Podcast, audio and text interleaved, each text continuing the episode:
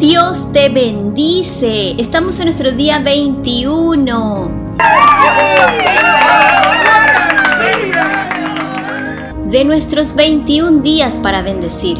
Marcos 4:26 dice, Jesús dijo, El reino de Dios es como un hombre que esparce semilla en la tierra. Descansa en las noches y se levanta durante el día.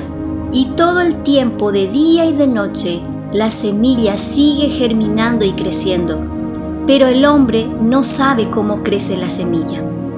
La tierra por sí misma la lleva a dar fruto.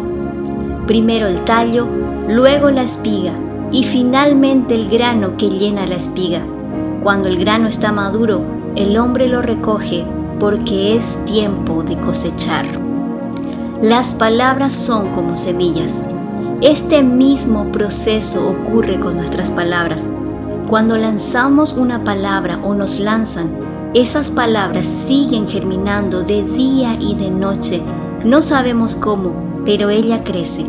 Algo muy importante también es la tierra donde fue plantada, es decir, el corazón, porque dice que la tierra por sí misma la lleva a dar su fruto.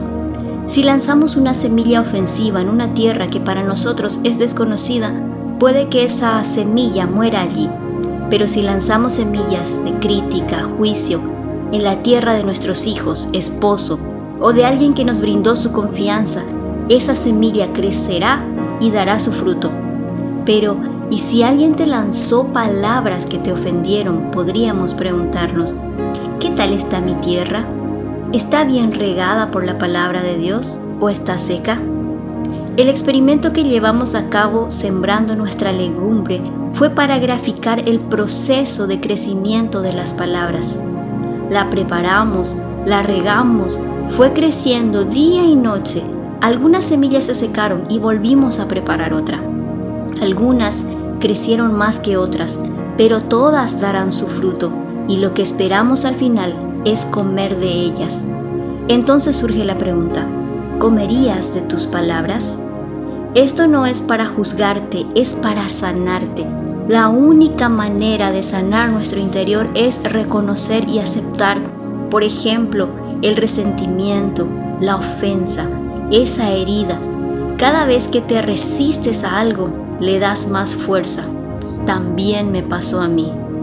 Jeremías 15:19 dice, si dejas de hablar bobadas y dices lo que en realidad tiene valor, entonces tú serás quien hable por mí. Ay Dios, cuántas veces hablé bobadas. Pero lo grandioso es que en cualquier circunstancia, si buscamos a Dios y nos arrepentimos, en Él encontramos gracia y misericordia siempre. Vayamos a una pausa. Respira. Repasa por un momento tus diálogos internos y escribe en tu cuaderno de talks las palabras más destacadas de tu diálogo interno y responde. ¿Por qué estoy enojado? ¿Qué palabra, frase o expresión repito más cantidad de veces al día? ¿Cómo me hace sentir esa palabra frase o expresión?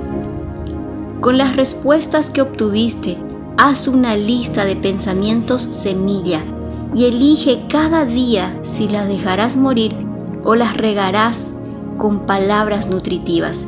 Y recuerda Proverbios 18:21, muerte y vida dependen de la lengua. Según se utilice, así será el resultado.